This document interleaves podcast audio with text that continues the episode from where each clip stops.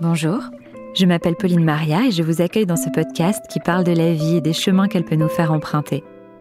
Car si pour certains les routes semblent toutes tracées, d'autres sont amenés au gré du hasard, des rencontres, des envies ou de leurs convictions, à prendre des petits sentiers de traverse, à bifurquer, à redessiner le chemin.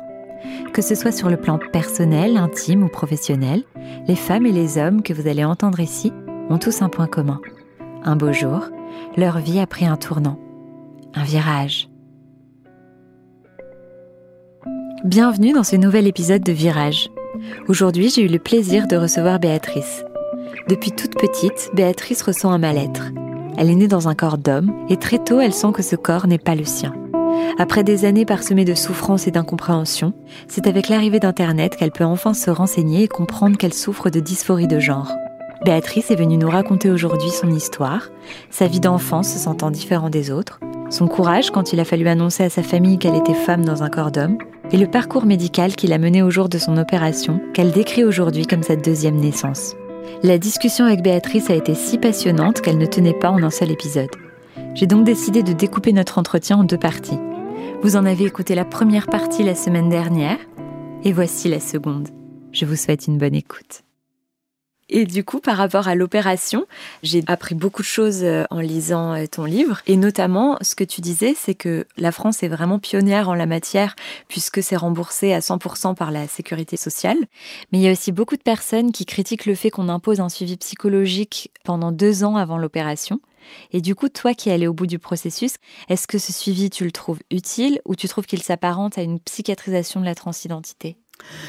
Alors ça c'est une question euh, intéressante et importante, d'autant plus que je suis euh, depuis un an euh, coprésidente d'une association mmh. qui s'appelle Transsanté France, qu'on a créée justement avec des médecins, parce qu'en fait on veut faire bouger et changer ce qu'on appelle le protocole HAS, hein, Haute Autorité de Santé, qui est un protocole qui a plus de dix ans, qui correspond à une époque, mais qui est complètement dépassée, qui impose, qui impose toujours le fait qu'il y a un suivi de deux ans par un psychiatre qui doit faire un diagnostic de dysphorie de genre et qui permet, euh, donc le fameux papier, permet d'avoir euh, accès au traitement hormonal et ensuite, au bout de deux ans, éventuellement pour celles et ceux qui le souhaitent, une opération chirurgicale.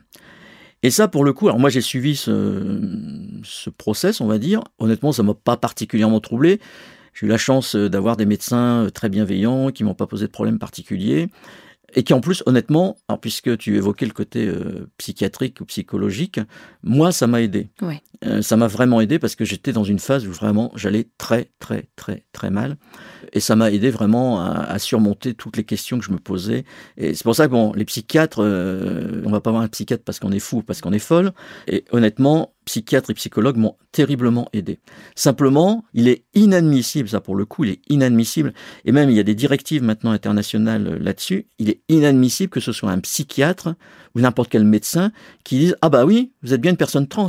On le ressent soi-même, euh, mais c'est pas à un psychiatre de dire voilà, vous êtes une personne trans. Il n'y a pas de diagnostic, on n'est pas malade. Nous, on plaide pour l'autodétermination. Mmh. C'est-à-dire qu'en fait, c'est à nous de nous déterminer tel qu'on est et tel qu'on ressent les choses. Mmh. Un point, c'est tout. Après, en effet, on est tous pour contester cet aspect euh, psychiatrique, mais d'un autre côté, on est très nombreux, nombreuses à estimer qu'on peut avoir besoin, parce que c'est pas facile non plus forcément à vivre. En plus, on a tous souffert, mais vraiment dans notre vie, le fait d'avoir cette inadéquation.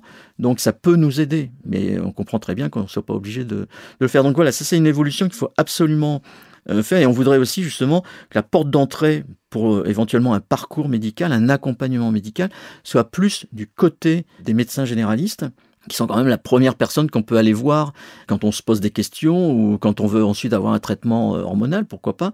Et là, en revanche, en France et au sein de l'association, moi j'ai fait faire un, sondage, on constate que le nombre de médecins qui sont absolument pas du tout formés ou qui connaissent même pas la transidentité, par exemple ma médecin généraliste qui est vraiment euh, qui est une super médecin, bon, je lui ai appris, c'est là qu'elle m'a dit euh, plusieurs fois, ben, c'est vous qui m'avez appris ce qu'est la transidentité. Elle dit, je connaissais rien, dans mes études médicales, j'ai jamais appris quoi que ce soit, et d'ailleurs je serais incapable de prescrire un traitement hormonal. Je ne connais pas les dosages, je, voilà. Et c'est pour ça aussi que notre association avec quatre facultés de médecine, euh, Paris, Marseille, Lyon et Lille, euh, on a relancé euh, cette année. J'ai d'ailleurs eu l'occasion de donner deux cours sur la transidentité, notamment justement la terminologie, le respect des personnes trans au sein du système médical et aussi l'aspect politique et social de la transidentité. Donc on a lancé ce DIU, donc diplôme interuniversitaire de connaissance de la transidentité. Et on a, pour une première année, on est assez content parce que notamment il y a beaucoup de médecins généralistes qui se sont inscrits. Bon, il y a aussi des internes ou euh, des professionnels qui sont déjà bien installés, mais qui ont envie ben, de connaître la transidentité, de savoir respecter aussi leurs patients qui viennent les consulter, savoir comment faire. Donc ça, c'est des avancées, mm. et c'est passionnant, ça me demande un, boulot phénoménal, parce que j'ai envie aussi de faire connaître euh, la transidentité, parce qu'en effet, quand on ne connaît pas, on a peur, on ignore, euh, ben, c'est là qu'on va commencer à, à, contester, parce qu'on ne sait pas ce que c'est, et puis ça mène à la haine et puis ça mène aussi à la, violence. la transphobie, c'est notamment ça, l'homophobie aussi d'ailleurs. Et c'est ce que euh, tu décrivais aussi euh, dans le livre à un moment, de pas toujours savoir justement si c'est de la transphobie ou pas, euh, quand tu parles de tout ce que toi tu as pu vivre, le mégenrage. Alors ça c'est quelque chose qui est vraiment terrible. J'en ai d'ailleurs beaucoup parlé avec les participants à ce DIU dans les premières sessions. C'était notamment le mégenrage parce que ça c'est ce qu'il y a de pire et qu'on connaît toutes et tous et qui est vraiment insupportable, c'est le fait euh, de ne pas être appelé dans le genre dans lequel on est. Mm. Et notamment, notamment, parce que ça prend quand même beaucoup de temps, le changement d'identité, euh, d'avoir les bons papiers. Et ça, moi, je l'ai vécu euh, plusieurs fois, et notamment dans le milieu médical, le fait d'avoir une carte vitale où j'étais toujours avec mon prénom Bruno, alors que physiquement, j'étais Béatrice. Je peux comprendre aussi quand on donne une carte comme ça que ce soit pas évident. Donc à chaque fois, je prenais euh, le temps gentiment d'expliquer à la personne de l'accueil en disant bon, en fait, euh, ma carte vitale n'a pas encore été changée. Euh, mais si je pouvais être appelé, notamment dans les laboratoires d'analyse médicale, par l'infirmière Madame Denas ou Béatrice Denas, ce serait bien. Et immanquablement, notamment, je pense à un labo d'analyse médicale, quand l'infirmière venait chercher, c'était Monsieur Denas, je me levais, les jambes flageolantes, parce que évidemment tous les regards des autres personnes dans la salle d'attente convergeaient vers moi. Monsieur Denas, alors que j'avais une apparence de Madame Denas, c'est insupportable. Et le pire que j'ai pu vivre, c'était euh, avant mon opération de féminisation du visage euh, à l'hôpital Tenon, où l'hôpital, que j'ai quand même prévenu trois fois, euh, alors que ma carte vitale n'avait pas été changée, c'est vrai, mais la CPM avait quand même changé le papier officiel euh, en attendant la carte vitale, où là, pour le coup, j'étais vraiment Béatrice avec un petit 2. Ah, j'étais contente quand j'ai eu mon petit 2 euh, sur les papiers au lieu du petit 1. Et donc, euh, l'hôpital m'avait dit oui, pas de problème, on va changer. donc, j'avais quand même rappelé trois fois avant l'opération. La dernière fois avec l'infirmière anesthésiste que j'avais rencontrée avec l'anesthésiste. Et puis, Badaboum, j'arrive le jour euh, très tôt le matin euh, pour euh, j'étais la première à être opérée au bloc opératoire. Première formalité et l'infirmière me dit ah, ça va poser un problème, vous êtes toujours référencé Bruno." Je dis d'accord, enfin je l'ai quand même prévenu plusieurs fois. Elle me dit, vous inquiétez pas, on va, on va changer tout ça. Bon, d'accord. N'empêche que le petit bracelet qu'on a quand on est opéré, c'était au prénom Bruno. Donc évidemment, bah, les, le brancardier, etc., etc., ils sont tous passés par euh, le mégenrage, hein, en fait, euh, Monsieur Denas. Euh, c'était vraiment insupportable. Pourtant, j'allais à cette opération avec, on peut avoir peur d'opération, parce que c'est une opération lourde hein, qui dure quand même 5-6 heures.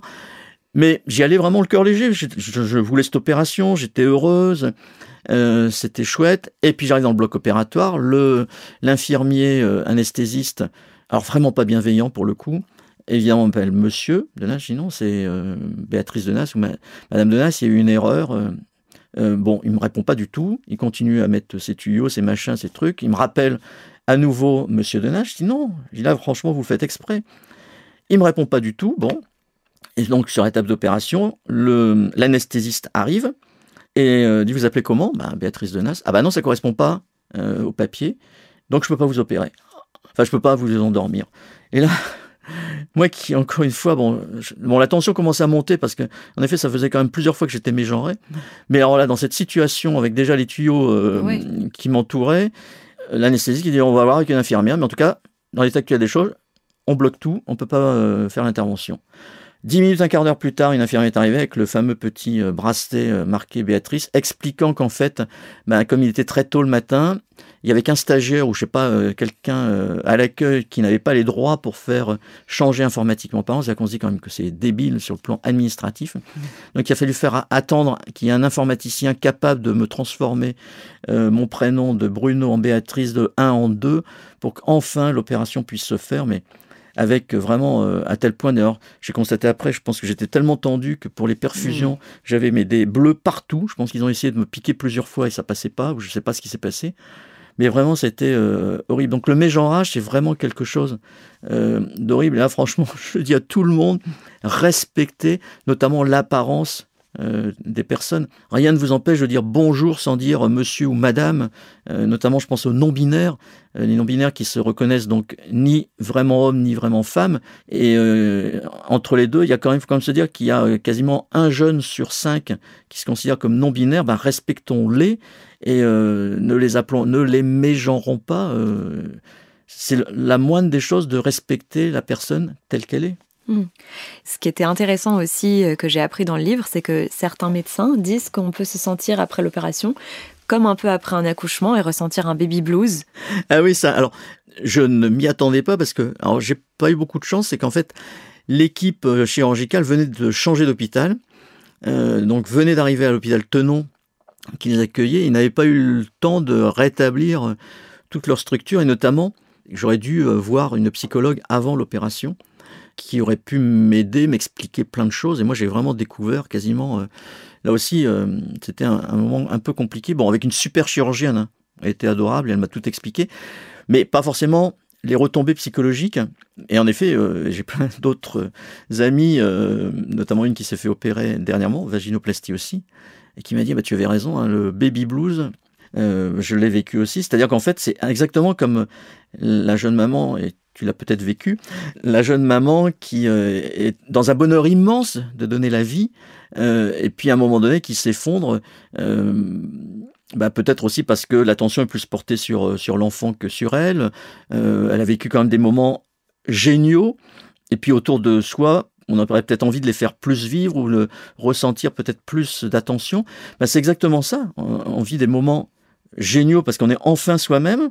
On découvre, moi j'ai fait un malaise dans la salle de bain de, l'hôpital une fois que les pansements ont été euh, euh, retirés et que j'ai découvert euh, entre les jambes, ben voilà, j'avais, on va dire, bah oui, j'avais mon vagin qui avait été construit et ça m'a fait, enfin, je l'attendais depuis, j'allais dire quasiment ma naissance sans trop le savoir, mais et voilà, j'ai eu vraiment, j'ai fait un, malaise et après, voilà, on est à un grand bonheur, une euphorie et puis on craque. On mm. craque parce que, euh, et en revanche, la psychologue euh, d'hôpital Tenon qui m'a accompagné après, super, avec qui d'ailleurs je donne maintenant des cours, euh, des formations autour de la transidentité, bah, m'a révélé qu'en fait, voilà, il y a un moment où on s'affaisse complètement, exactement comme un baby blues, mm. Et qui peut se transformer en espèce de dépression que j'ai vraiment vécu après avec un problème de temporalité, c'est-à-dire qu'en fait, bon, d'abord je cassais les pieds un peu à tout le monde. Je n'arrêtais pas d'en parler. Enfin, pour moi, c'était oh, c'était super. J'avais entendu ça pendant 60 euh, ans. Et d'un seul coup, j'étais enfin moi-même. Je, enfin, c'est le bonheur immense. Et à côté de soi, il y a une temporalité différente. Il faut le temps. Et c'est là aussi que j'ai compris que pour mes enfants, c'était pas si facile que ça. Là, pour le coup, c'était vrai. Euh, leur papa était vraiment une femme. Donc voilà, il y a eu vraiment un, euh, moment qui est paradoxal, hein, c'est de craquer alors qu'on est enfin soi-même. Mais psychologiquement, tout n'est pas facile. Oui, et puis ce qu'elle explique aussi dans l'entretien que tu as eu euh, à la fin du livre, justement, avec euh, ta psychologue, c'est qu'en fait, tu penses attendre cette opération comme la fin de quelque chose en te disant ça y est, voilà, après cette opération, euh, mon corps et mon esprit seront alignés, etc. Et en fait, c'est le début de nouvelles questions auxquelles on n'a pas forcément pensé avant d'aller à l'opération.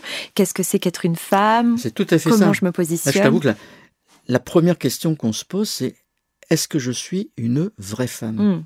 Et c'est ouais, une question existentielle à laquelle on n'a pas vraiment de réponse d'ailleurs, parce que combien de fois dans des interviews, euh, on m'a dit, mais pour toi, c'est quoi être une femme Et pourquoi tu te sentais femme? Et c'est des questions auxquelles je suis incapable de répondre. Je suis vraiment incapable de répondre. C'est quoi une femme? Alors là, on va sombrer dans les stéréotypes euh, parfait.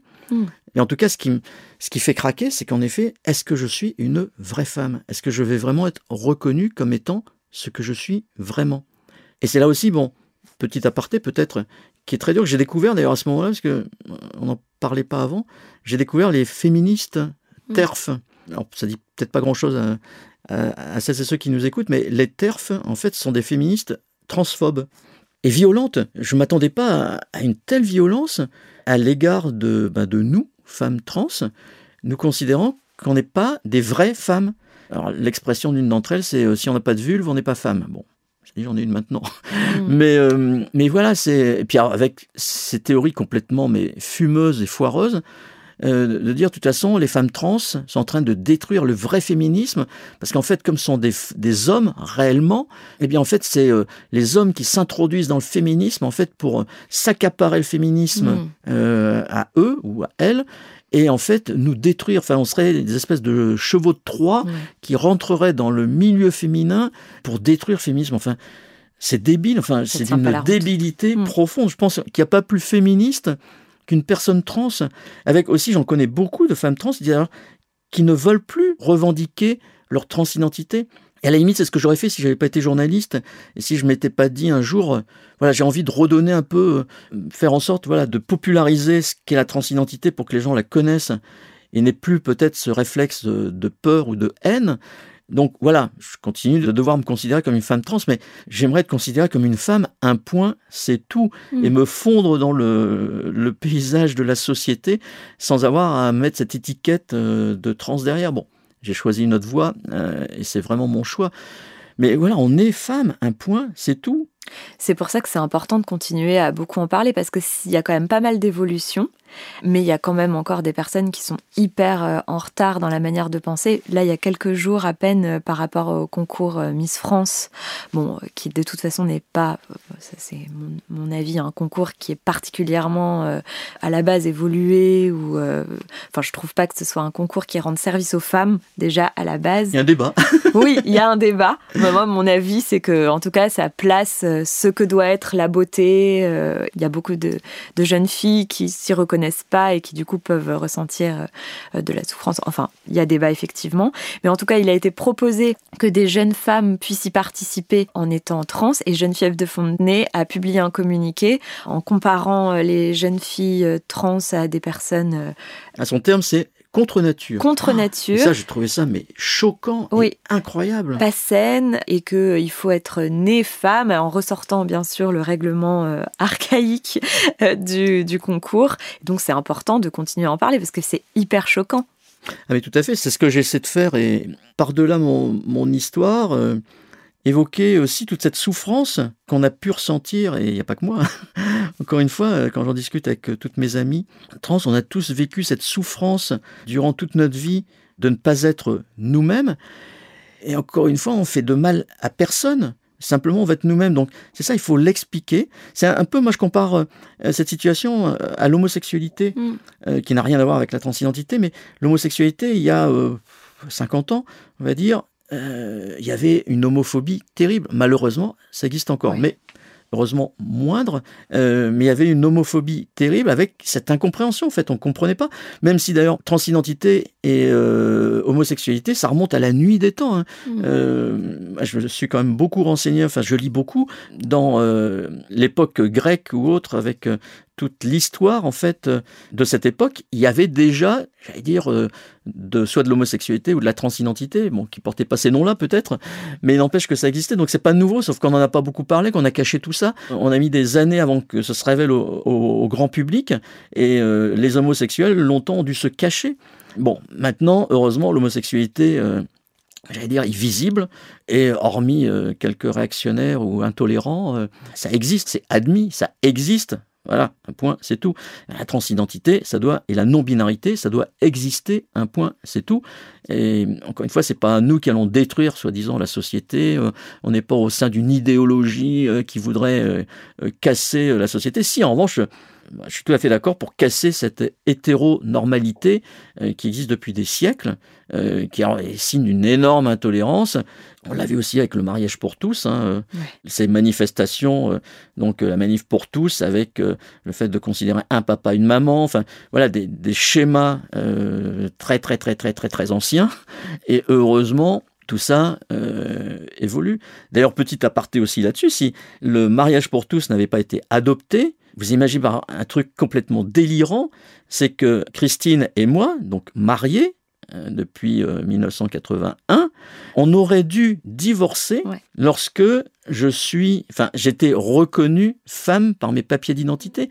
Et il y en a qui ont dû divorcer. C'est quand même aberrant, alors que on continuait de vouloir vivre ensemble de continuer à avoir notre couple qui vive. Et administrativement, on aurait dû se séparer parce que la loi interdisait à deux femmes de vivre ensemble. C'est aberrant. heureusement, il y a eu cette évolution. Avec tout ce que ça implique, c'est-à-dire que c'est pas juste le fait de divorcer, c'est-à-dire qu'après il y a des conséquences, euh, par exemple d'un point de vue patrimonial euh, ou quoi que ce soit. Donc ça a pu mettre à l'époque des personnes face à un, dilemme cornélien. Mais tout à fait. Et heureusement, petit à petit, euh, ça évolue. Bon, il y a encore des. Par exemple, il y a la loi de 2016 sur euh, le changement d'identité qui a permis quand même aussi beaucoup d'évolution, hein, mm. puisque auparavant il fallait être opéré. Euh, mm. Donc certains disaient euh, il faut être stérilisé pour pouvoir être reconnu dans son sexe ou de genre, mais malheureusement c'est l'appellation sexe hein, qui continue d'apparaître sur les papiers. Donc euh, il fallait aussi passer par un avocat, donc ça coûtait cher, donc aussi ça limitait pour certaines personnes le fait de faire cette démarche administrative.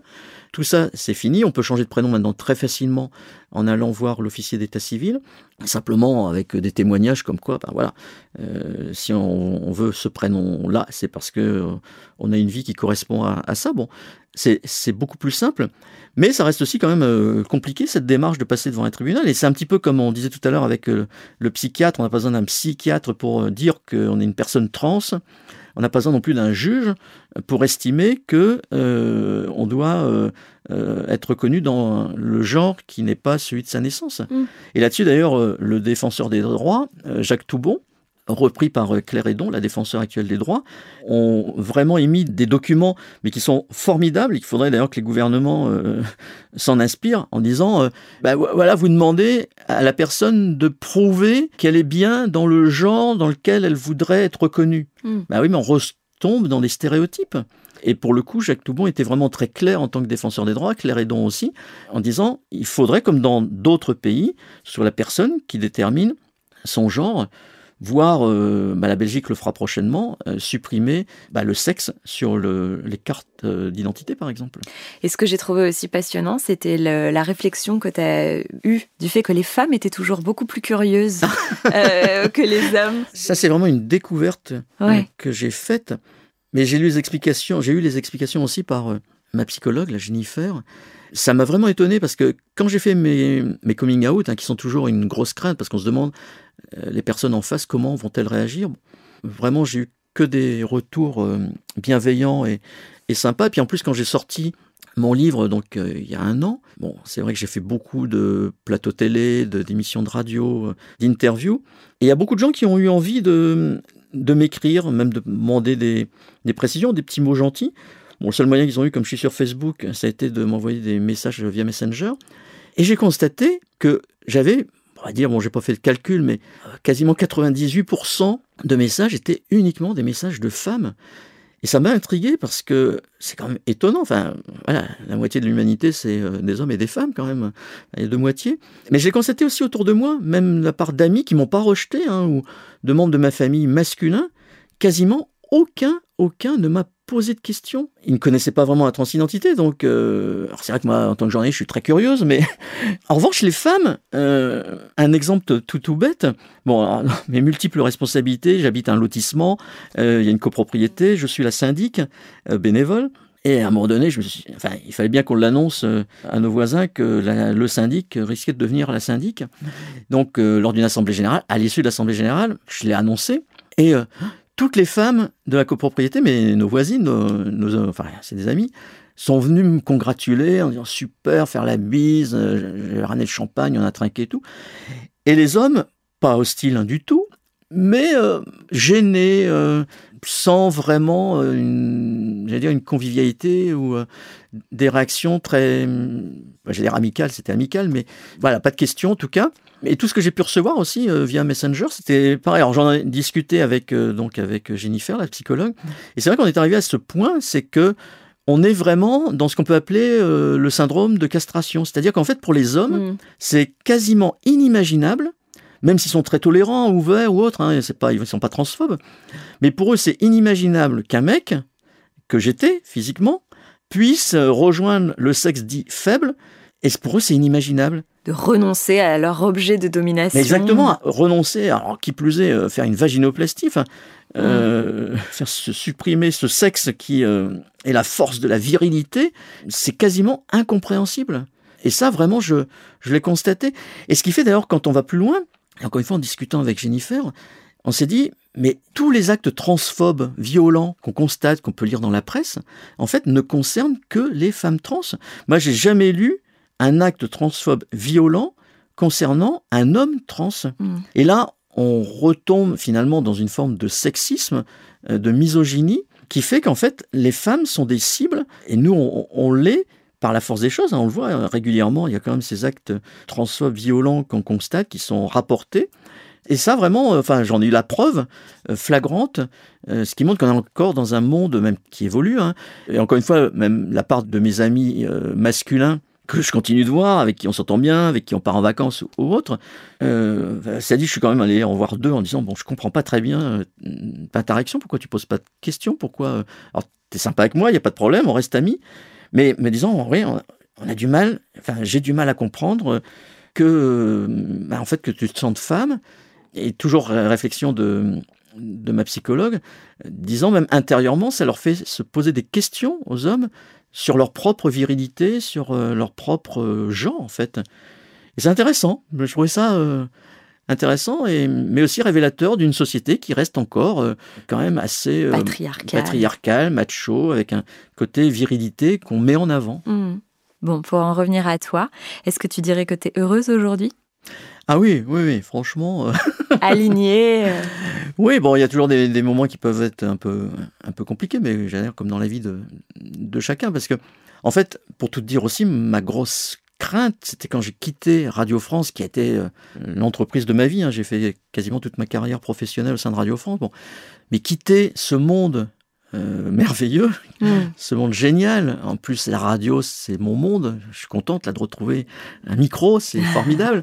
J'avais pas envie non plus de me dire, parce qu'officiellement je suis à la retraite, de vivre ma vie de femme euh, retraitée en caricaturant en disant euh, en train de tricoter dans son coin. Bon, ça c'est des images. Hein. Et puis bon, coup de chance finalement, euh, j'ai même tellement d'activités euh, que Christine, ma femme, me dit parfois tu vas nous refaire un burn-out à la retraite, tu seras la première retraitée à faire un burn-out. Parce que j'ai fait des journées très très longues avec cette association Transsanté France. Il faut qu'on fasse évoluer les choses, mais ça demande un, boulot, une énergie euh, phénoménale. Et puis bon, bah, je suis aussi enseignante à Sciences Po, l'école de journalisme, je suis intervenante pour euh, l'université France Télévisions. Enfin voilà, je suis énormément sollicité pour des cours, des formations, des conférences. Donc finalement, c'est génial parce que là, je retrouve une activité et une activité de femme. en tant que femme, en tout cas, ça va pas annuler le fait d'avoir vécu une, une vie euh, bah, d'homme, en apparence très très longue. Euh, elle sera forcément plus courte, ma vie euh, de femme active. Mais en tout cas, c'est une super compensation avec aussi, bon, le fait que je renie pas non plus ma vie d'avant, euh, même si ça a été fait de beaucoup de souffrance, mais aussi de beaucoup de bonheur, il faut être honnête. Hein. Mm. Ma vie professionnelle, ça n'a pas été euh, la pire. Hein. J'ai eu cette chance de pouvoir occuper vraiment des postes qui m'ont passionné, et puis d'avoir une famille. Et puis, comme me disait ma fille, et ça, ça m'a beaucoup touché, enfin, elle me le disait pas, c'est lors d'une interview d'ailleurs, elle était interviewée par une journaliste de mes ex-journalistes, euh, qui l'interrogeait justement euh, bah, sur euh, son papa, et en lui demandant, mais qu'est-ce que tu penses du fait, si on était dans une autre époque, peut-être qu'il aurait fait sa transition beaucoup plus tôt? Et elle a eu cette remarque, moi, qui m'a touché, qui me touche toujours profondément, en me disant, bah oui, certainement qu'elle aurait été plus heureuse, mais moi, je serais peut-être jamais né.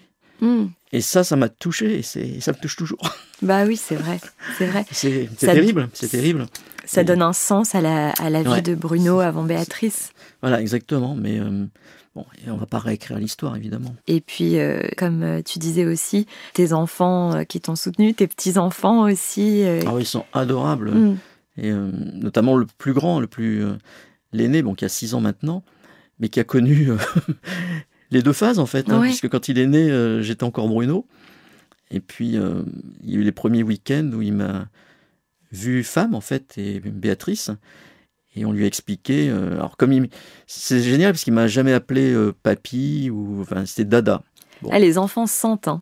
J'ai l'impression c'est marrant parce que c'est vrai. Enfin ouais, c'est étonnant. Il, il- m'a appelé Dada. Bon, cela dit, Dada, c'est il y a beaucoup d'enfants hein, qui disent Dada, Dada, Dada. Bon, mais bon, il m'a appelé Dada. Et c'était bien parce que c'était plutôt euh, asexué en fait. Et en fait, on lui avait expliqué bah, qu'il y avait parce que de temps en temps, s'il me voyait en semaine, il me voyait homme, et s'il me voyait le week-end, il me voyait femme. Donc on lui a expliqué qu'il y avait Dada femme et Dada. J'ai quand même pris la précaution de poser la question euh, à ma psychologue. euh, sur les questions qui pourraient se poser ou sur euh, Comment l'amener? comment l'amener, puis si ça allait, entre guillemets, le perturber. Bon, Bon, elle m'a dit qu'évidemment non, et encore moins, disait-elle, à son âge où euh, ils sont très perméables, il suffit d'expliquer. Donc, euh, bon, ex- on expliquait, enfin, je lui ai expliqué, euh, sa maman, notre fille, lui a expliqué aussi avec ses mots. Et puis un jour, bah, notamment quand je suis parti à la retraite, où là, il ne me voyait plus que euh, femme, en fait. Donc, il m'a dit euh, Alors, euh, Dada homme, c'est fini? C'est uniquement Dada femme? Et ça, je lui ai expliqué Bah oui. Et, et voilà, mais ça ne l'a pas perturbé particulièrement. Et bon, son petit frère, qui est né quelques années après, bon, il n'a connu que, que Dada femme. Il t'appelle Dada aussi Et bah oui, ouais, pour l'instant, Ouais, du bon, coup. quand il grandira, je ne sais pas comment, euh, si ça restera comme ça. Mais euh, bon, pour s'amuser de temps en temps, il m'appelle Béa aussi. Hmm. Mais, euh, mais voilà, je trouve ça mignon, adorable. Et comme dit euh, Elodie, notre fille, ce qui est quand même génial, c'est qu'en effet, pour les enfants, au moins ils ne se posent pas les 10 000 questions que les gens peuvent se poser, enfin, notamment les plus intolérants. pour eux, ben voilà, on est des êtres humains, on, on est euh, les grands-parents, voire des parents, quand ça se produit euh, plus jeune, et on accepte la situation. hein. C'est ça, le principal, c'est quand même l'amour. C'est euh, ça que je trouve merveilleux, enfin qui serait merveilleux dans cette société. Bon, c'est vrai que moi j'ai un côté, on me dit toujours, j'ai un côté très bisounours et, et, très utopique, mais pourquoi faut-il qu'on se déteste mutuellement On est tous des humains, et pourquoi on n'aurait pas le droit de vivre notre vie euh, telle qu'on est, telle qu'on la ressent Pourquoi faudrait-il qu'on soit tous dans des normes, dans des cases? C'est incroyable ça. Et ça, pour les enfants, ben, eux, ils s'en foutent hein, des cases. Ils aiment bien les gens, les gens qui sont euh, gentils avec eux, qui les aiment. Et comme dit souvent, en effet, Elodie, notre fille, hein, il y a vraiment beaucoup de leçons euh, à tirer des enfants. Ouais, qui n'ont pas de préjugés. Et qu'est-ce que tu dirais à une jeune personne qui rencontre euh, ce que toi tu as pu euh, rencontrer euh, quand tu étais jeune? Ah ben, je dirais de, vivre sa vie. Maintenant, il faut reconnaître qu'il y a encore des côtés compliqués. hein. Moi, je suis hyper touché. Et, encore là, ce week-end, hein, je lisais qu'il y avait un jeune trans, donc né fille. euh, c'est à La Réunion qui s'est suicidé.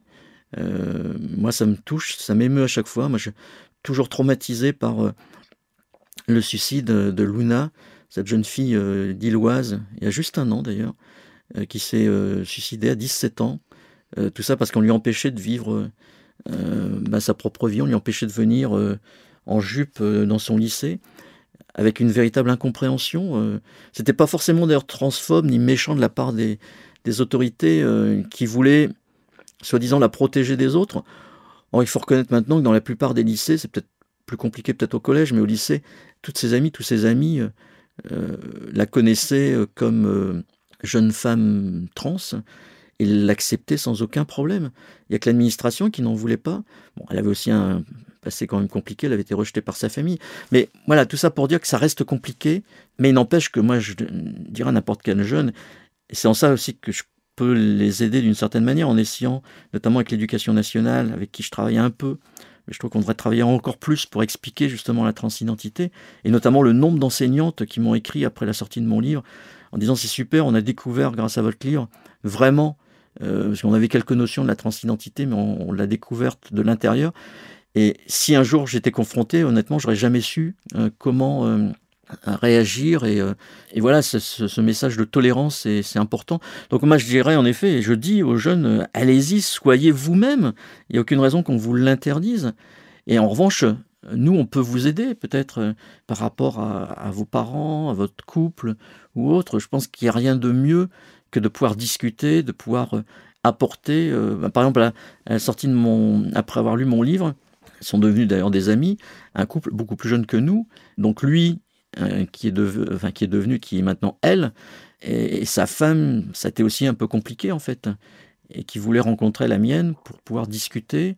Et c'est bien aussi de confronter des idées. C'est pas facile, encore une fois, c'est pas facile. Ça engendre de gros changements. Et pour les plus jeunes, par exemple les bloqueurs de puberté qui sont euh, contestés par certains ou certaines, qui sont totalement réversibles, mais qui permettent aux plus jeunes, quand la puberté approche, bah, de ne pas connaître, euh, je pense notamment à une euh, jeune fille trans de pas avoir sa voix qui va muer en une voix très masculine, de pas avoir des poils qui vont pousser, voilà tout simplement, ou un garçon trans d'avoir les seins qui ne se développent pas. Voilà, c'est des bloqueurs de puberté. Euh, il peut y avoir quelques petits effets secondaires, mais qui ne sont pas du tout dangereux. En tout cas, c'est réversible. Et ça permet tellement à la personne de pouvoir vivre comme elle le ressent, de vivre elle-même sans un blocage. Moi, je trouve ça tellement merveilleux encore une fois que chacun puisse euh, être euh, lui-même. Et aussi peut-être pour les parents, ce qui pourrait aider, parce que ça ne doit pas être facile de se positionner et surtout de, de savoir comment parler à notre enfant, pas hésiter, je pense, à peut-être faire une thérapie familiale ou au moins soit en tant que parent aller voir un psy pour pouvoir euh, se dire comment ne pas le blesser, qu'est-ce que je peux, quel mot je peux employer des, ou pas. Euh, bah, notamment dans notre association, il y a beaucoup de pédopsychiatres qui là encore sont pas là, euh, ils sont les premiers à le dire, ils sont pas là pour juger ni euh, faire un diagnostic, mais qui accompagnent, hein, notamment je pense à, à l'un d'eux là qui est au, au bureau avec moi, euh, qui est pédopsie au CHU de Lille, qui a monté tout un système d'accompagnement. Parents, enfants, notamment aussi avec les établissements scolaires. Il ne s'agit pas de, de, de, soigner ni quoi que ce soit, mais d'aider, d'accompagner, parce que là aussi pour des parents, ça peut être une forme de tsunami, hein, quand on ne connaît pas, quand on n'appréhende pas la situation. Mais heureusement, il y a beaucoup de parents aussi qui ont envie euh, du bonheur de leurs enfants. Donc, euh, mais comme tu dis, euh, c'est pas si simple, donc il n'y a pas forcément, en effet, on peut se planter sur les bons mots à utiliser. Par exemple, hein, ne pas dire que bah, mon enfant, euh, mon garçon veut devenir fille. Mais mmh. non, il veut pas devenir. Intérieurement, il l'est déjà. Donc il y a des termes voilà, qu'il vaut mieux éviter. Alors, on va pas en vouloir parce qu'on peut se tromper, on peut se planter, mais il n'empêche qu'il vaut mieux le savoir. Il y a des tas de termes comme ça euh, qui peuvent blesser. Il y en a qui vont dire, bah oui, mais euh, vous avez donné votre prénom Bruno avant. Oui, bah oui, parce que moi j'étais quand même connu, euh, il y a beaucoup de personnes qui m'ont connu comme Bruno, donc je vais pas le cacher. Mais là aussi, beaucoup de personnes trans n'ont plus envie du tout, du tout d'être appelées par leur prénom euh, précédent, comme on dit, le dead name. Donc là aussi, il faut le respecter, ceux qui n'ont pas envie qu'on leur rappelle qu'ils s'appelaient comme ça avant, qu'on leur rappelle leur vie d'avant, il y en a qui ne veulent plus, même si parfois ça peut poser des problèmes psychologiques. Bon, eh ben, il faut le respecter. Euh, respectons une personne trans est aussi respectable qu'une personne euh, comme on dit cis. C'est-à-dire pour ceux qui ne le savent pas cis c'est non trans en fait. Mmh. Mais merci beaucoup Béatrice.